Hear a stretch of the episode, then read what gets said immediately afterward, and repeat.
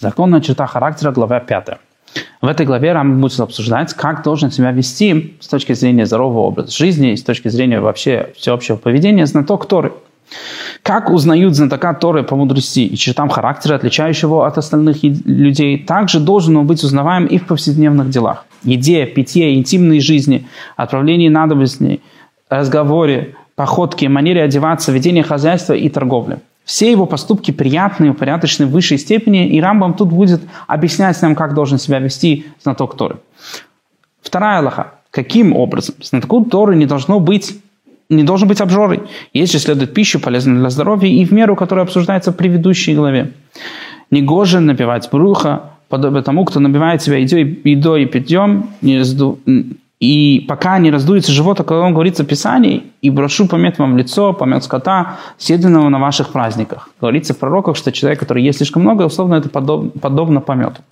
Сказали наши знаки Торы, что здесь говорится о тех, кто ест и пьет, и все дни жизни своей делает празднествами. Третье Аллах. Такие люди говорят, ешь и пей, потому что завтра умрем.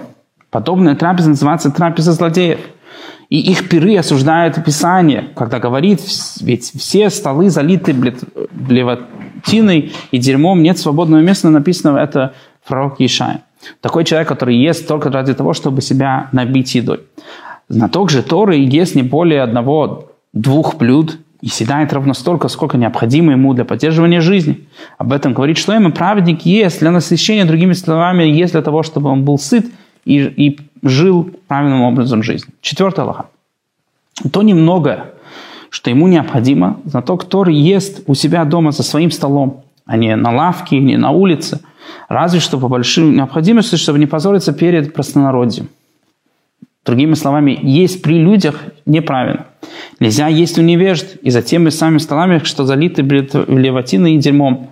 Другими словами, есть у тех людей, которые едят просто для того, чтобы набиться, или люди, которые едят для того, чтобы э, развлечься и не занимаются святыми делами за столом, то тоже у таких людей не, неправильно есть. И в любом случае не следует засиживаться за совместными трапезами, даже есть со, со знатоками Торы. Э, слишком много сидеть и есть тоже неправильно. Нельзя участвовать в многолюдных трапезах.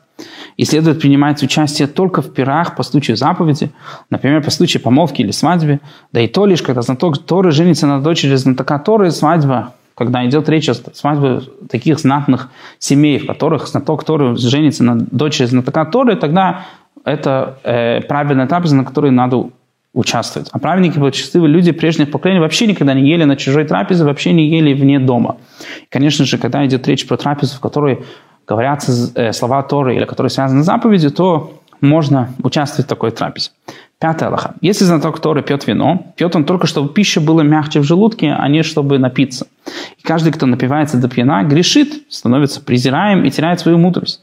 А если напивается на виду у невеж, то склоняет имя Бога, потому что говорят про него люди, что вот знаток Торы, он напился, он пьян. Нельзя пить среди бела дня, даже немного. Кроме того, что выпивает за едой, так как вино, выпитое за едой, не опьяняет.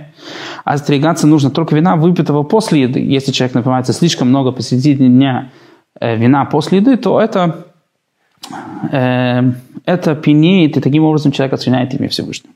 Шестая Аллаха. Жена разрешена мужу всегда.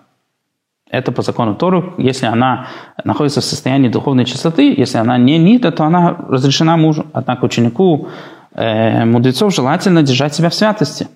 Другими словами, не находиться все время со своей женой. Не все время проводить с женой, подобно петуху. Но только ночь субботы, если может, так как в ночь субботы, другими словами, в Лел Шаббат, э, в пятницу вечером, ночь на субботу, это время, когда человек должен веселить себя, веселить э, жену, наслаждаться субботой, поэтому это подходящее время заниматься интимностью. И следует уговаривать жену не вечером, условно уговаривать это э, эфемизм, который используется в Торе, для того, в Талмуде, для того, чтобы э, объяснить, описать, э, как, как э, относятся муж и жена. Не вечером, когда он сытый желудок его полон, и не под утро, когда он голоден, но в середине ночи, когда усвоится съедание пищи, пища, съеданная пища, и как написано на самом деле в Зуаре, что это надо делать после полуночи. Седьмая Аллаха. Не следует вести себя чрезмерно легкомысленно или осквернять рот похабными выражениями даже наедине с женой. Сказано в Писании, припомнит человека содержание его разговора. Говорили мудрецы, что даже за бездумный разговор между мужем и женой придется в будущем мире дать ответ. Восьмая Аллаха. Ни один из них не должен быть пьян, безразличен или раздражен. Они должны быть в хорошем настроении, муж и жена. Когда она, не когда она спит. Не принуждать, если она не хочет. Только с обоюдного желания и к радости обоих. Нужно немного побеседовать с ней, поиграть, чтобы они пришли в настроение. Само совокупление должно быть стыдливым, а не наглым. После этого мужчина должен сразу отстраниться и так вел себя, описывается в Талмуде, что именно так вел себя Рав. Э, на самом деле все вот это потом приводится в Аллахе, что так должен себя вести муж по отношению к своей жене. Девятый Аллах. Тот, кто усвоил такое поведение, не только осветил душу свою, очистил себя и выправил черты своего характера, но если родятся у него дети, будут они воспитанными и стыдливыми, достойными мудрецами и, благоче- и благочестия. Они будут праведными детьми. А у тех, кто ведет себя как большинство людей, блуждающих в темноте, рождаются дети, подобные этим людям. Десятый Аллаха. Очень скромно должен вести себя ученики мудрецов в личной жизни. Не позорить себя, не ходить с непокрытой головой и не оголять тело.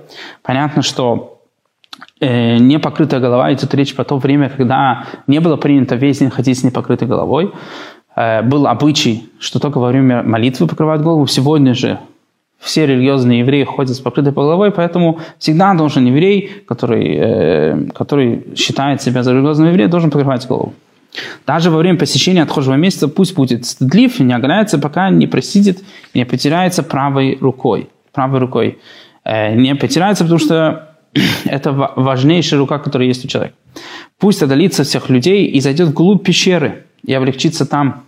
А если отправляет надобности за забором, пусть отдалится людей, чтобы никто не смог слушать звук выпускаемых газов.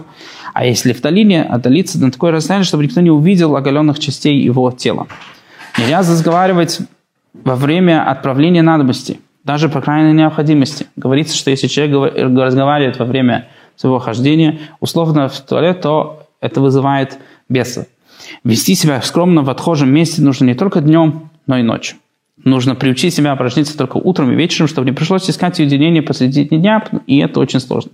На самом деле сегодня вот эти вот законы не очень актуальны, потому что у нас есть а, туалеты, но это и важно даже, когда человек находится наедине, он должен стараться быть условно скромным и, и стыдливым. Одиннадцатый Аллаха. Знатоку Торы не следует не кричать, не орать во время разговора, подобно скотам и зверям. Не следует сильно повышать голос, но спокойно говорить со всеми людьми.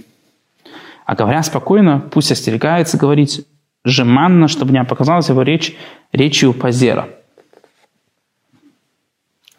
Он первым приветствует любого человека, чтобы все были им довольны. Он судит людей с лучшей стороны.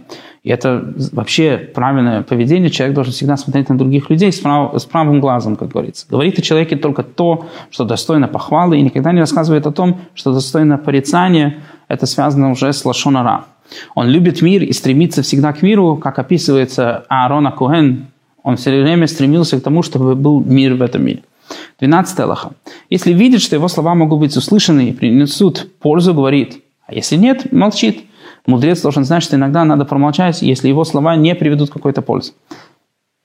Каким образом? Рамбам сразу объясняет. Не пытается уговорить ближнего, пока тот в гневе, не предлагает отменить обед, который никто, некто дал, что дал, и пока тот не остынет и не успокоится. Не утешит скорбящего, когда его покойный близкий лежит перед ним до похорон, так как мысли того спутаны. Человек, если он сильно гневится и пытается его успокоиться, это э, бессмысленно. Также, если человек, не дай бог, у, кого, у него лежит покойный, то пытаться его утешить, пока перед ним лежит тело, тоже бессмысленно. И подобное этому. Не предстает перед человеком, когда тот сделал нечто недостойное, чтобы его не позорить, но закрывает на это глаза. 13 Аллаха. Не отклоняется в речах от истины не говорит неправды, не избавляет и не убавляет, не прибавляет и не убавляет, разве что ради мира и по другой причине такого рода. Ради что, если человек хочет таким образом привести в мир, да, э, тогда он может прибавить или убавить, немножко отклониться от правды. Общее правило, пусть говорит только истину. И, или слова милосердия, или мудрости и тому подобное, а все остальное лучше молчать, как Рама уже приводила до этого. Пусть не болтает женщиной публично, даже с женой или сестрой, или дочерью. 14 Аллаха. Не должен Торы ходить, задрав голову и вытянув шею, как сказано, ходите, задрав голову и делая знаки глазами. И не должен ходить плавно, выступая, как женщины или позеры, о чем сказано, идите плавущей походкой, бренча браслетами на ногах, а человек должен идти условно скромно. 15 Аллаха. И не должен бегать по улице, вести себя как сумасшедший. Человек должен вести себя правильно и, и цивилизованно. Не должен сутулиться, как горбатый. Но пусть смотрит вниз, э, как будто стоит на молитве и идет равномерно, как человек, занятый своими мыслями. Пусть человек идет по улице, чтобы на него смотрели и видели, что вот идет мудрец Торы, знаток Торы. 16 Аллаха. Даже по походке человека заметно, знаток он Торы, ответственный человек или безответственный глупец. Об этом сказал Шлейм Амелах в своей мудрости. Даже на избранной дураком стезе ума не хватает ему, все видно, это дурак. То есть дурак своим, всем своим видом свидетельствует, что он дурак. А наоборот, знаток Торы должен всем своим видом свидетельствовать, что он мудрый, знаток Торы и ходит соответственно. 17 Аллаха. Одежда знатоков Тора пристойная и чиста. Нельзя, чтобы на ней было грязи или жирные пятна и тому подобное. Человек должен тоже выглядеть приятно и опрятно. Нельзя надевать не царскую одежду, например, расшитую золотом и пурпуром, слишком роскошно надеваться тоже неприлично, на которой все глазеют. Не нищенскую одежду, унижающую того, кто ее носит, но обычную пристойную, пристойную одежду. Человек должен быть не слишком, казаться не слишком богатым и не слишком нищим. 18 Аллаха. Пусть не просвечивает тело сквозь одежду, как свой легчайший лен, производимый в Египте. Эм, одевать лен, условно, одежда, которая просвечивает и видно через нее тело, это неприличная одежда. И нельзя носить одежду, волочащуюся по земле, как наряды щеголей, но до пяток. Тогда носили такие длинные рубахи, они должны доходить до пяток. А рукава до кончиков пальцев. Нельзя распускать плащ, а плащ подразумевается здесь талит, талит гадол чтобы не выглядело как щегол, разве что в субботу. В субботу, если нету другой одежды, то должен человек распускать э, талит, чтобы покрыть ту одежду, которую он носит в субботу. Разве что в субботу, если нет смены одежды. Если же есть смена одежды, другими словами, есть особая одежда на субботу, а именно, что идет речь по поводу того времени, когда носили, условно, талит весь день и все время, и под, не, под нее, условно, а, обычную одежду. Если есть смена, то распускать талит не надо. Нельзя носить латаную, заплата на заплате, обувь летом, но, обувь летом, но не зимой. Если человек беден, можно. 19 Аллаха. Нельзя выходить в публичное место надушенным или в надушенной одежде. Нельзя умощать волосы благовониями. Но использовать духи для устранения дурного запаха можно. Если человек будет на себя, э, условно, брызгать слишком много благовоний, то лучше люди будут на него смотреть, и он будет привлекать слишком много ненужного внимания. И нельзя выходить из дома одному ночью, разве что установлено постоянное время, когда человек выходит учить Тору, потому что будут подозрения, что условно человек привлекает ненужное внимание. Все это, чтобы не давать повода для подозрений. 20 Аллаха. Знаток, который ведет свое хозяйство разумно, ест, пьет и содержит свою семью посредствами по успехам и не старается заработать больше достаточного, как это уже Рамбам обсуждал в предыдущих главах по поводу достаточности, достаточности человека. 21 Аллаха. Говоря о правильном образе жизни, знатоки Торы указывали, что мясо следует есть только когда очень хочется, как сказано, потому что захотелось тебе поесть мясо, как говорится в, кни... Э, в Торе. А здоровому человеку достаточно есть его только в субботу вечером, то есть в субботу, но если он достаточно богат, чтобы позволить себе есть мясо ежедневно, он может есть. 22 Аллаха. Сказали наши мудрецы, человек должен тратить на питание меньше, чем позволяет ему средства, на одежду, сколько, сколько позволяет ему средства, а на содержание жены и детей больше, чем позволяет ему средства, больше, чем он условно тратит на самого себя. 23 Аллаха. Умный человек сначала возводится ремеслом, которое дает доход, затем приобретает жилье. И только потом женится, как сказано, тот, кто посадил виноградник и не сладился плодом первого урожая, тот, кто построил новый дом и не начал в нем жить, кто обручился жизнь, э, с женщиной. В книге Дворим обсуждается человек, который вышел на войну, и говорится, что есть такие, те, которые освобождаются от войны. Освобождаются те, которые посадили виноградник, построили дом или обручили женщину и не поженились. И из этого Рамбам э, выводит, что порядок должен быть именно такой, что сначала должен человек заработать, потом построить для себя дом, а потом только жениться. 24 Аллаха. Глупцы сначала женятся, затем, если удается, приобретают жилье, а потом на склоне дней бросаются изучать ремесло или живут на милостню.